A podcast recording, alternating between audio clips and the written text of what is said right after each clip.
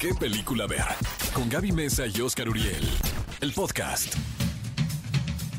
Hola, ¿qué tal amigos? ¿Cómo están? Esto es ¿Qué película ver? Un programa de Cinépolis por XFM 104.9. Podemos decir que es un programa muy especial porque estamos de vacaciones, mi querida Gaby Mesa. Sí, así es. Yo, yo la verdad es que sí, voy a aprovechar estas vacaciones para ver todas esas películas que tengo reservadas para disfrutar, porque bueno, Oscar, tú sabes, la verdad es que como tenemos este y otros programas donde hablamos completamente de cine todo el tiempo, pues hay que estar al tanto, al corriente de los estrenos y de pronto como que se antoja revivir otras películas, ¿no, Oscar? O ver películas que tal vez tenemos ahí un poquito en la lista del para ver, pero nunca hay tiempo. Entonces Exacto. ahora es el momento indicado. Ahora, otra muy buena idea es escuchar todos los podcasts de qué película ver. Desde el primero hasta el último, ¿estás de acuerdo? Maratón de podcast, qué película ver. Recuerden que nos pueden escuchar, por supuesto, en Spotify, en iTunes. Además de que todos los miércoles estamos compartiendo unos debates increíbles con diferentes invitados. De verdad no saben los invitados, además de que tocamos temas muy especiales que seguramente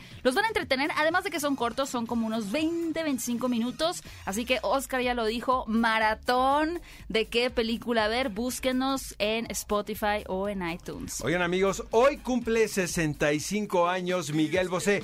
Súbale, señor productor. Te voy a decir una cosa. Yo, la verdad, sí es de mi generación. Claro. Bosé, ¿no? Crecí. No tengo 65 años, amigos, pero este, pues obviamente crecí escuchando su música. Luego fue un actor muy prolífico en cine. Estuvo en La Reina Margot de eh, Patricia Ro y luego estuvo en Tacones Lejanos con Pedro Almodóvar. Recientemente hizo una participación en una película ahí en así de hijo.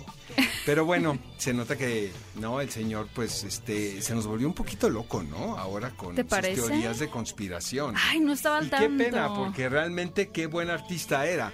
Eh, mucha gente lo criticaba porque decía que le copiaba todo a Bowie, pero pues ojalá todos le copiáramos a Bowie, ¿no? Porque aparte le copiaba muy bien. Copiaba Era como bien. una versión, una versión latina, exactamente. Eddie Murphy también cumple 60 años. Me parece un hombre, no sabes Eddie Murphy qué talentoso es. Supongo que ya le da un poquito de flojera porque tiene mucho dinero y, y pues supongo que quiere disfrutar la vida porque no todo es hacer cine, pero hubo una época donde sí era un actor constantemente reinventándose. La verdad es que yo lo recuerdo con mucho cariño por películas como Un Príncipe de Nueva York, la original, por supuesto, Doctor Dolittle, El Profesor Chiflado y demás. Así que una gran felicitación a Eddie Murphy. Y hoy es el día del arco iris. La verdad, es, a mí me encanta ¿Es el ver el arco iris. sexual? No. del arco iris como tal.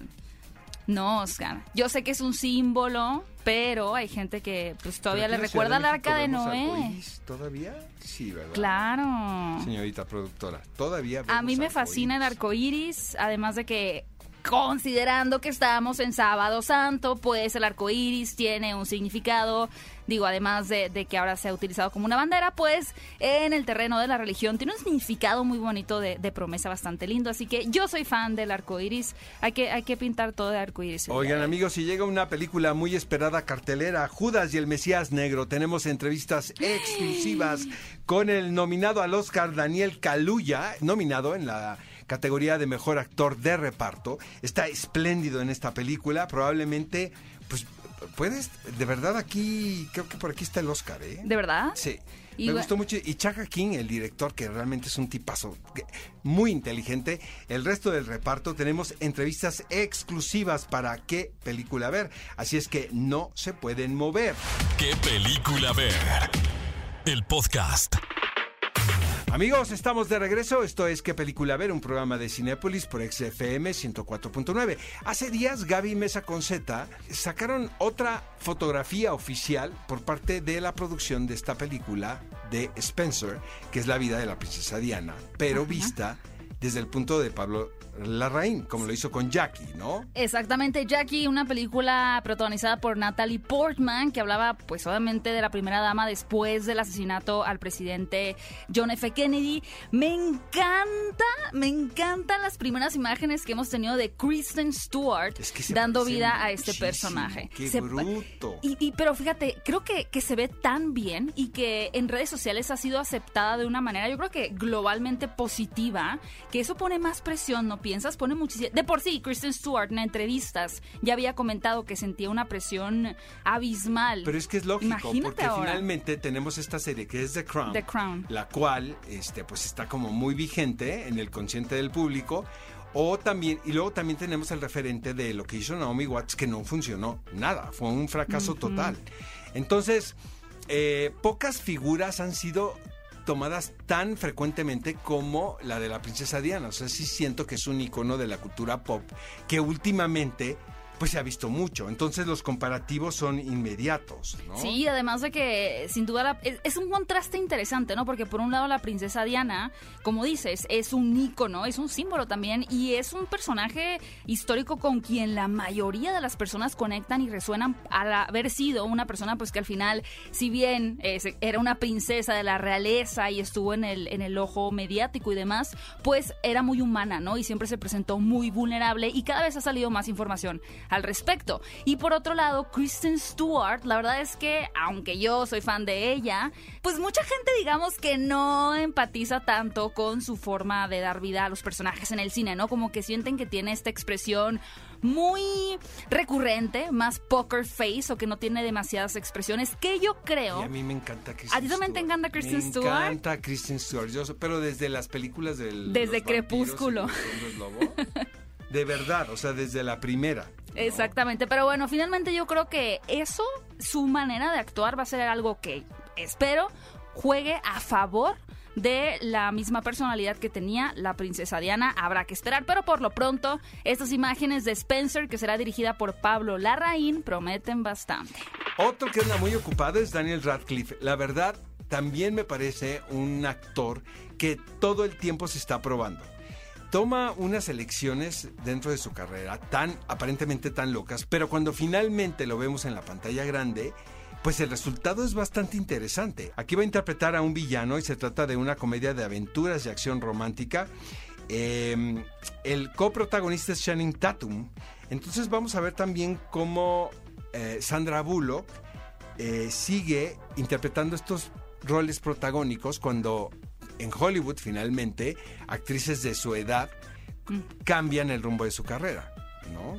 Es verdad. Además de que esta historia particularmente creo que va a estar muy divertida, porque ella es representante como que de esta figura de libros sensuales, ¿no? Creo que Channing Tatum queda perfecto. Quienes se ven enredados en una situación, pues, bastante complicada. Y no sé cuál vaya a ser el rol de Daniel Radcliffe específicamente, pero suena a un elenco divertido y me emociona mucho este próximo proyecto. Leticia Wright y Josh Connor juntos en una película. Vaya que si quieren crear un dueto con expectativas, pues ahora sí que reunieron a dos de los actores más promisorios dentro de la industria.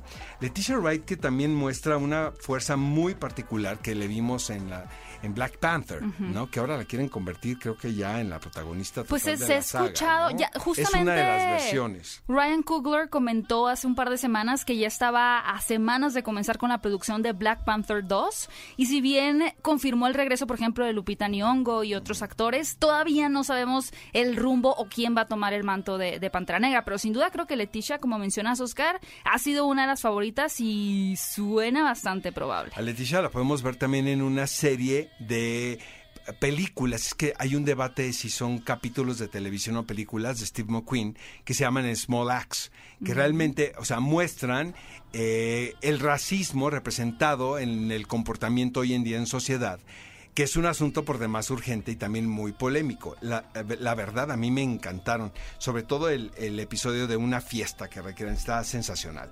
Y bueno, Josh Connor, qué bruto, yo creo que es el actor joven ahorita más popular y, y que debe tener más ofertas. Es realmente el típico ejemplo de un gran actor inglés mm. con todos los instrumentos. Ha hecho películas de todo tipo. Eh, ahora hay una versión de Romeo y Julieta que se rodó en el National Theatre, pero con todas las condiciones de el protocolo de salud.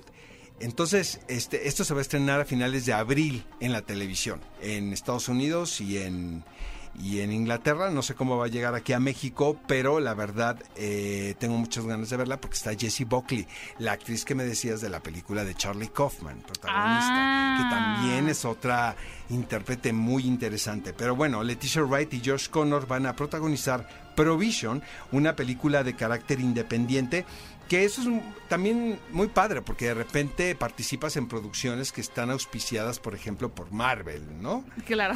o por grandes estudios y de repente se dan la oportunidad de trabajar en otras condiciones laborales porque obviamente pues no es lo mismo llegar al set de Black Panther Claro. que llegar al set de Romeo y Julieta en el National Theater. ¿no? Completamente. Y me encanta también, Oscar, que dentro de estas duplas que tienen que ver con la serie de The Crown o las películas del universo de Marvel, también pronto tendremos una colaboración entre Paul Bettany, a quien, bueno, acabamos de ver como Vision en la serie de WandaVision, y Claire Foy, que dio vida a la reina Isabel durante dos temporadas en esta serie de The Crown. También me parece una combinación maravillosa. Habrá que esperar también más información al respecto. Esto no es una noticia porque ya nos lo imaginábamos. Gwyneth Paltrow dice que podría regresar al universo de Marvel siempre y cuando se respeten sus condiciones, que principalmente tiene que ver con que le junten todas sus secuencias en dos o tres días. Finalmente decide, y que es muy válido, Gaby, el dedicarse a ella misma y a una vida doméstica, o sea, una vida para poder educar a sus hijos como ella quiere, porque finalmente, y todos lo sabemos, el dedicarte al cine es muy complicado porque tienes que irte a rodar a Atlanta, por ejemplo, que es donde tiene la base Marvel, casi todo lo hace en Sí. Atlanta, ¿no? Por el incentivo fiscal que hay ahí. Y eso implica tener que dejar a tus hijos. Y de repente, pues sí, tienes 25 películas, pero te das cuenta que los mejores años de tus hijos, tú no estuviste presente al 100 ahí. De acuerdo. ¿no? Hablando de mujeres fuertes y temperamentales y talentosas, ¿qué tal Emerald Fennell? Que yo la amo, la verdad. Está nominada a un Oscar como mejor directora. Eh, estaba viendo ahora de esos videos que hacen los sitios donde ponen a dos actrices entrevistarse a propósito de la entrega Ah, de los Oscars, sí. ¿no? De, de la temporada de premios. Era Olivia Wilde y Emerald Fennell, ¿no? Entonces estaban las dos platicando de sus experiencias como actrices y directoras, porque Emerald Fennell es una actriz que ha trabajado Está, mu- muchísimo. está muy The Crown este programa, Está ¿no? muy de Crown. No, y también, ¿sabes qué? Estaba viendo en televisión Vita en Virginia, una, un Ajá, biopic. sí. De Me gustó, ¿eh? Vita Sackville West y Virginia Woolf. Y ella tiene un personaje también muy importante por ahí. ¿Cuál era? No me acuerdo. Sí, e- esta película justamente la revisité en Cinepolis Click hace poquito y me sorprendí porque de pronto, amigos, obviamente ustedes pueden escuchar cualquier cosa de nosotros en el programa de qué nos gusta, qué no nos gusta. Y en este caso, esta película de Vita y Virginia, yo vi que no tenía tan buena calificación, pero tenía ganas de verla hace rato y me sorprendió muchísimo, sobre todo porque finalmente sí me permitió conocer un poquitito más de la vida de Virginia Son, Woolf. per- son personajes fascinantes. Y el Me de- parece una gran historia. Y el de Vita Sackville West Y el de también. Vita, sí. Que ¿Y lo interpretó Gemma Atherton, güey. Exacto. También, y M- eh, eh, eh, Elizabeth de Vicky caracteriza a Virginia Woolf en esa película. Y Gemma Atherton, ya también Gemma tenemos... Arterton, yo la amo. Ella va a aparecer en la nueva película de Kingsman, si no me equivoco, que se volvió a trazar, lamentablemente se volvió a trazar la película de Kingsman, pero ahí tendremos también su participación. No me recordaba que Emerald Fennell apareciera eh, en esa película, la voy a tener que volver a ver, pero qué buenas noticias. Verán, de verdad, Parece estos... que entra al, al universo de DC. Exacto. Estos últimos meses han sido grandiosos para el universo extendido de DC porque justamente como menciona Oscar, se ha fichado, se ha elegido a Emerald Fennell para ser la guionista de una película de Satana. Satana sin duda es uno de los personajes más poderosos, una de las hechiceras más potentes de este universo y se está trabajando en una película, la cual ahora sabemos será escrita por Emerald Fennell. Así que, ¿qué podemos esperar obviamente teniendo un gran personaje bajo la pluma de una gran escritora visionaria creativa como es Emerald Fennell? Y además quiero comentar que en redes sociales, Oscar, no sé si habías escuchado esto por aquí, pero se ha manifestado gran parte del público pidiendo que quien caracterizó de vida a Satana sea Eiza González. Es como, como una tendencia bastante fuerte, la verdad no sé qué tanto los ejecutivos de Warner de pronto pongan Pues está atención. muy fuerte, Isa. ¿eh? Pero yo creo que quedaría perfecto, sobre todo considerando que DC pertenece a Warner y que Eiza acaba de trabajar en Godzilla contra Kong con Warner. Ya tenemos un puente por ahí. A mí me encantaría, pero ustedes díganos también en redes sociales con el hashtag qué película ver, quién les gustaría que diera vida a esta hechicera de DC Comics, Satana.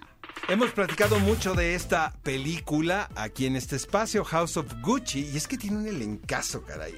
Adam Driver, Lady Gaga, Jared Leto, dirigidos por Ridley Scott.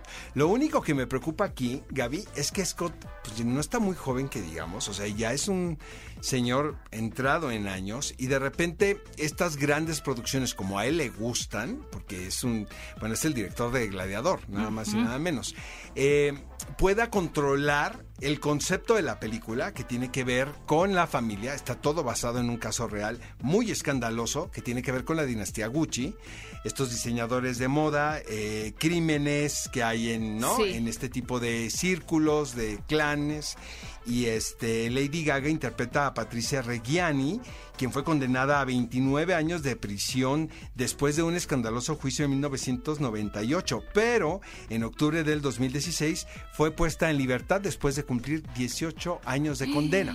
Ahora, la noticia acá son las 18. fotografías de Jared Leto, quien sabemos le gusta pues convertirse en los personajes. Es un tipo que Muy camaleónico. camaleónico y que está dispuesto. Fíjate que estaba leyendo los diarios de Requiem por un sueño y estaba diciendo Darren Aronofsky que Jared Leto, o sea, tuvieron una cita y cuando se queda con el personaje protagónico de Requiem por un sueño, había muchos actores conocidos que querían hacer ese personaje, pero Darren Aronofsky muy atinadamente dijo, no, eres tú. Que, bueno, como todos los que hemos visto la película, recordamos, es un personaje adicto a la heroína. Entonces de repente están todos rodando en, en Nueva York y veía cada vez más flaco a Jared Mm, Leto. ya de que se le estaba pasando Es un poco como el efecto del maquinista. el límite. Exactamente, o sea, no comía, no tenía él una relación con los otros actores, porque pues es actor del, Del método, exacto, y este, y todo el tiempo él este, tenía la sensación, quería tener la sensación de que quería algo más. Entonces le, le confesó al director que no estaba comiendo nada que tuviera azúcar. Automáticamente tu cuerpo, aunque seas el hombre más fit o la mujer más saludable, pues es adicto a la, al azúcar, porque sí. desde bebés estamos condicionados a eso. Y entonces dijo, no, dame chance. O sea, esto es mi- este es mi método. Ahora sí que para interpretar, yo te voy a entregar una gran Mm. actuación. ¿Qué película ver? El podcast. Estamos de regreso en qué película ver, un programa de Cinépolis por XFM 104.9 y ahora sí que literalmente ha llegado el momento de contarles qué película ver, cuáles son sus opciones para este fin de semana en la cartelera de Cinépolis para que se vayan al cine juntos, en pareja, con familia, solos, se piden sus palomitas que nadie se las quite. Así es lo que me gusta hacer a mí. Y si quieren pasar un fin de semana divertido, les tenemos una gran opción que es En Guerra con mi abuelo, protagonizada por nada más y nada menos que el señor Robert De Niro y también tenemos por ahí a Uma Thurman. Y la situación aquí es bien interesante porque tenemos a, a este personaje de Robert De Niro, quien se va a vivir a casa de su hija, pero su nieto no está nada contento. Y es que, Oscar, imagínate cuando eres niño y todavía al día de hoy, ¿no? Tu espacio personal es como muy privado. Y que llegue un familiar tuyo y te usurpe el cuarto, pues la verdad no está, no está nada divertido. Sin embargo, pues esta película eh, lo va a hacer bastante, bastante eh, divertido. Así que si ustedes tienen esta relación con sus abuelos, de pronto que ha sido un poco problemática, porque pueden ser algunos medio cascarrabias, les aseguro que esta cinta de En Guerra con mi abuelo los va a invitar a hacer las paces y valorar mucho más a sus abuelitos. Así que no se la pierdan, ya está en las salas de Cinépolis. Amigos, si llega una película que es un Peliculón. Loco. El padre, la cual tiene garantía Cinépolis, es dirigida por Florian Seller, es su ópera prima, pero les quiero comentar amigos que Florian Seller es el dramaturgo francés quien escribió la trilogía del padre, la madre y el hijo. Esta es la versión cinematográfica de la primera obra de teatro de esta trilogía. Yo tuve la oportunidad de verla, eh, Gaby, en Nueva York con Frank Langella interpretando al padre y Carla Gugino a la hija. Aquí es Anthony Hopkins quien interpreta al padre y la hija es Olivia Colman, ¿no? O sea, está ¿Sí bien. se actuado. llevan muchos años Olivia Colman y Anthony Hopkins? No tengo idea. Yo creo que Olivia Tal vez unos Colman- 20, sí. eh, Sí, para su hija. Sí, Y es- sí, sí, es- sí. no, y es un rol como muy claro. ¿De qué va el padre, amigos? El padre es una especie de rompecabezas, donde tú vas armando lo que realmente está sucediendo, porque aquí el engaño es que muchas de las escenas que tú ves, y esto pasaba en el teatro también, pasaban nada más en la cabeza del protagonista, Ah. porque es un eh, señor ya entrado en años quien es- padece demencia senil, ¿no? Entonces, algunas cosas se las imagina él, pero todo es desde el punto de vista del personaje protagónico de Anthony, quien así se llama, también en el texto original. La obra de teatro tenía una estructura más como de eh, thriller, aunque al final eh, es lo mismo que la película, porque hay una especie de villano, quien es el esposo de la hija, donde tú como espectador crees que lo está queriendo encerrar en una institución, precisamente por la enfermedad que padece.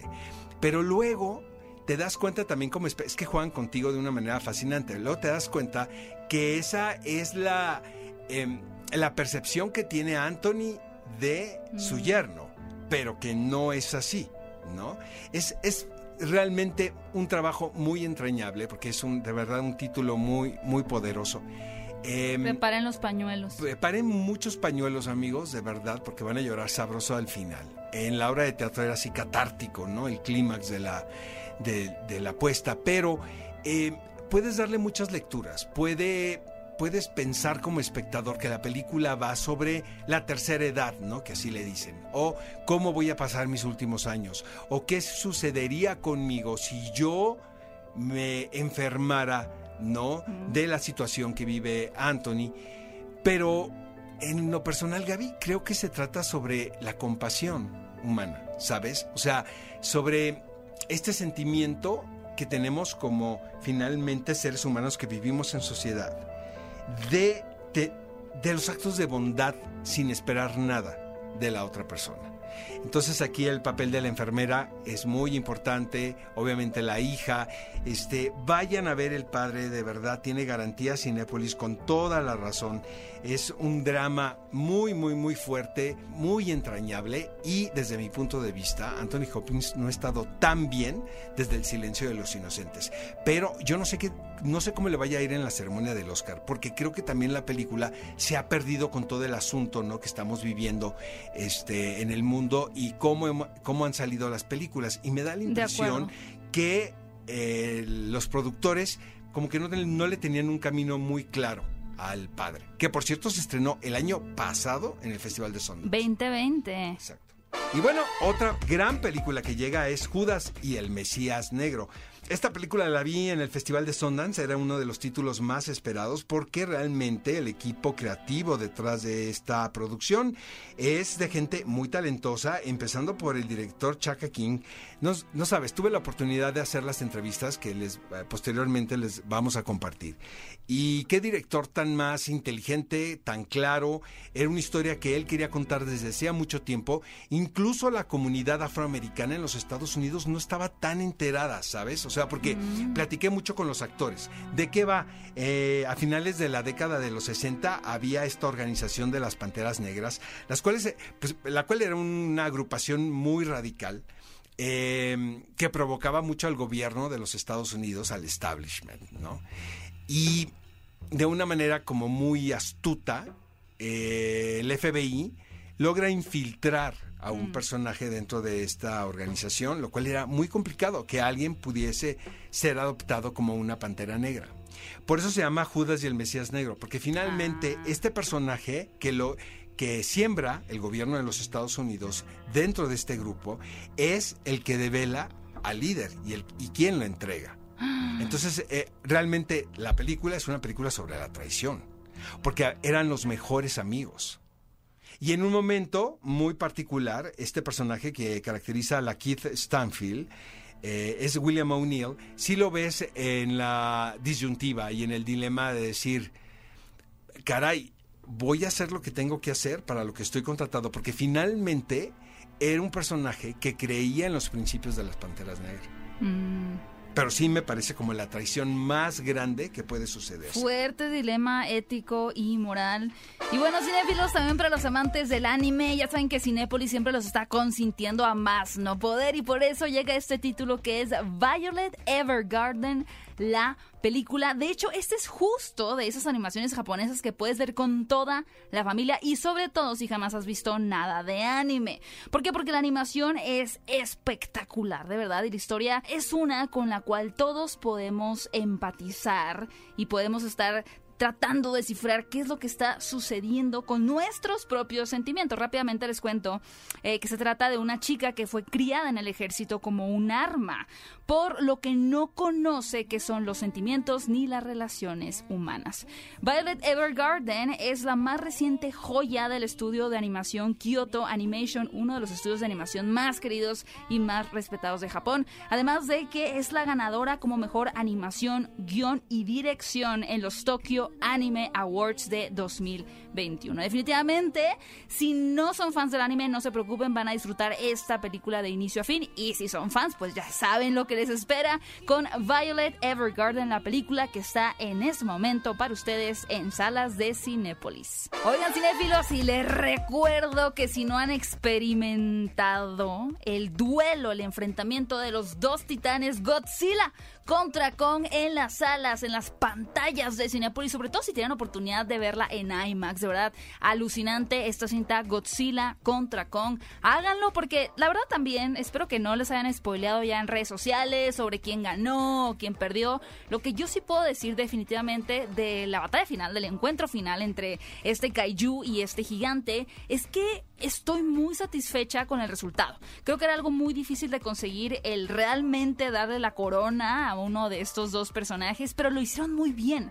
Lo hicieron muy bien y creo que a pesar de que si eres un equipo del otro digas, me hubiera gustado ver ganar al mío, pues la verdad es que la manera en la que lo plantearon es conmovedora, impactante y estoy segura que van a salir felices de la sala de cine. Oigan, y también les recuerdo que tendremos en Cinépolis el restreno de El Señor de los Anillos para celebrar los primeros 20 años de la adaptación de las novelas de J.R.R. Tolkien a partir del 8 de abril. 8 de abril, anótenlo en su agenda, porque además esta será una versión restaurada en formato 4K. El Señor de los Anillos como nunca antes vista. Y también tendremos nuestro ciclo de nominadas. Nominadas al Oscar, películas que tienes que ver en la pantalla grande, como Hermosa Venganza.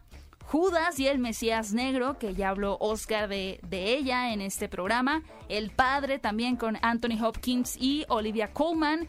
Nomadland, Pinocho también pueden disfrutarla en el ciclo de nominadas. ¿Qué película ver? El podcast. Los protagonistas, sus creadores, de la pantalla grande a tu radio. La entrevista en ¿Qué película ver? de Cinépolis en Exa FM.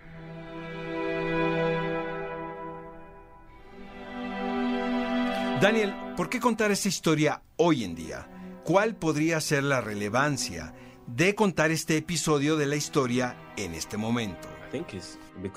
Creo que es porque esta es la verdad que se ha barrido debajo de la alfombra.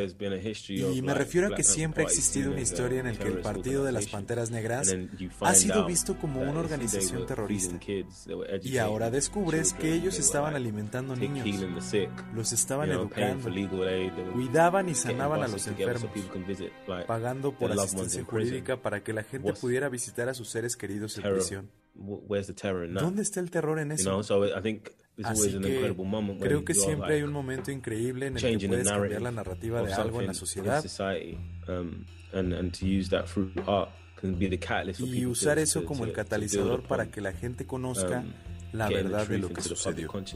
La Kid, ¿Qué pasaba con la personalidad de este personaje Fred Hampton, que lo hacía tan enigmático y a la vez un líder nato? Creo que él fue condenado por la verdad.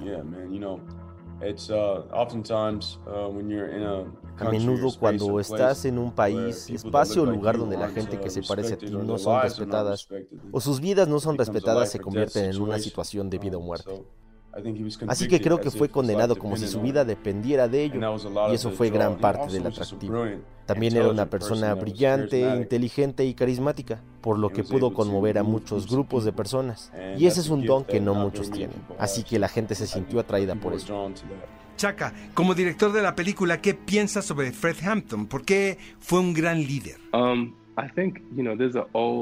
bueno, hay un dicho viejo que mi mamá siempre decía.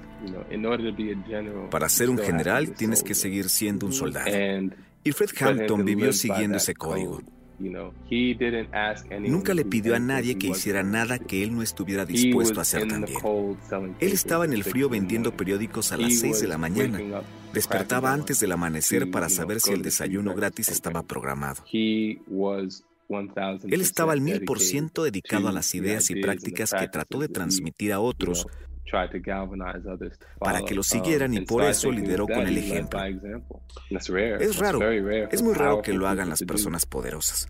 Ya sabes, es muy fácil como persona poderosa conseguir que alguien haga lo difícil por ti.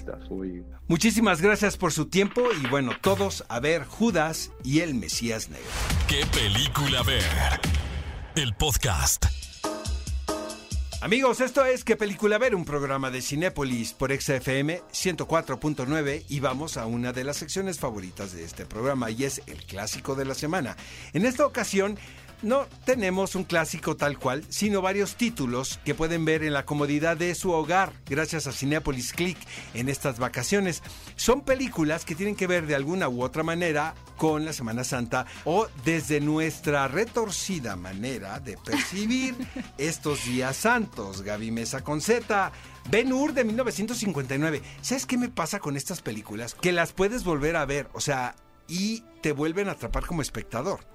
Ahora, los efectos especiales de estas películas en su momento eran como el avatar de, hoy en día, ¿estás de acuerdo? No, y, tal vez incluso un poco más, porque como, como dices, Oscar, eran efectos prácticos. O sea, realmente no podías aplicar un poquito la pantalla verde, el motion tracking como en Avatar, sino que era, tráiganse un, un ejército de no, extras. o con modelos, eran... eran con modelos a escala. Exactamente. Por ejemplo, la apertura del Mar Rojo, todavía la puedes ver de los diez mandamientos de Charlton Heston y dices, caray, ¿cómo le hicieron para esta era considerado en su momento como lo máximo que se podría lograr en efectos De que hicieron un pacto con el diablo y por eso lograron ese, ese efecto Fíjate que hay una anécdota buenísima de los Diez Mandamientos, la cual podemos ver en Cinepolis Click, que es que César V. DeMille, el director de esta película, tenía 75 años, es un legendario realizador. De hecho, el premio que otorga eh, los Globos de Oro en reconocimiento es el Cecil B. DeMille.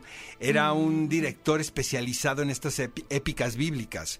Y contrató a Charlton Heston. Era una película que todo mundo en su momento sabía que iba a ser la inversión más grande del estudio. Entonces, desde Audrey Hepburn, o sea, había cualquier cantidad de actrices que decían, aunque sea, yo la hago de la mamá de Moisés, que deja la cesta, ¿sabes? creo, que lo hizo Nina Fogg, ¿no? Este, Stan Baxter también por ahí, pero todo mundo quería estar en esta película. Charlton Heston realmente pues es un actor muy siempre fue muy popular y muy conocido y muy querido por el público, sobre todo en, cintas de, acción, de aventuras. Y lo escogió César Videmil porque eh, la estatua de, de Miguel Ángel sobre el Moisés se parece muchísimo a Charlton Heston. Ah, sí, tendría que volver a, tendría que una comparativa. pueden googlear ese dato. Y 10 años después de los 10 mandamientos, Charlton Heston interpreta a Miguel Ángel en La agonía y el éxtasis. Mm. ahora sí que, como dicen los norteamericanos, se cerró el círculo. Y bueno, podemos ver a Charlton Heston en Ben Hur, también, de 1959. La que hicieron en el 2016 no me pareció un descalabro como mucha gente lo dice. Sabes, eh, tengo que confesar, Oscar, que esa mm, en esa premier de Ben Hur que sucede, bueno, se llevó a cabo una aquí en la Ciudad de México que vino el señor Morgan Freeman, por ejemplo, fue mi primera experiencia conduciendo una alfombra roja. Fíjate, Gaby Mesa Conceta, que te tengo que confesar que yo fui al rodaje de la película, se hizo en Chinechita, en los estudios estos históricos eh, a las afueras de Roma. Y el director eh, ruso eh, le gustaba filmar las cosas reales. Entonces, hicieron una réplica del Coliseo. Obviamente, amigos, pues no era el Coliseo tal cual, porque no se los quisieron prestar a última ah, hora. Ya les habían dicho que sí. ¿Y qué tal que mis italianos, güey, les triplicaron el monto? Es que si te pones medio punk, ¿no? Y los italianos sí son, son bravos, son bravos para cobrar rentas, exacto. Entonces decidieron, les salía más barato construir una réplica del Coliseo. Y sí lo hicieron, obviamente no todo hasta cierto punto de las gradas y luego lo demás lo digitalizaban. Pero, por ejemplo, las carreras entre las carrozas se filmaron, ¿no? Por ejemplo. Entonces, este, bueno, pero eh, realmente en estos días de Semana Santa podemos ver El Exorcista también. No, no te puedo, no podría dimensionar el trauma que me generó esa película. Todavía recuerdo cuando la vi en la habitación de mi bisabuela, la estaban viendo mis primos y no dormí como por dos semanas. No dormí como por dos semanas y todavía al día de hoy, si en algún video que estoy editando menciono El Exorcista, me da miedo googlear. yo, la, pongo hasta para dormir. No, Oscar, ¿cómo crees? Sí, la verdad es un clásico de clásicos. El Príncipe de Egipto también la podemos ver. ¡Qué belleza! de película de animación. Me gustaba mucho de niña. Y bueno, la verdad es que sí, por primera vez, ahora que la veo como un adulto, descubrí, por ejemplo, que el soundtrack está eh, compuesto por Hans Zimmer, que sin duda es uno de los mejores compositores de, de, los últimos años. Y en su momento una apuesta muy grande de DreamWorks Animation.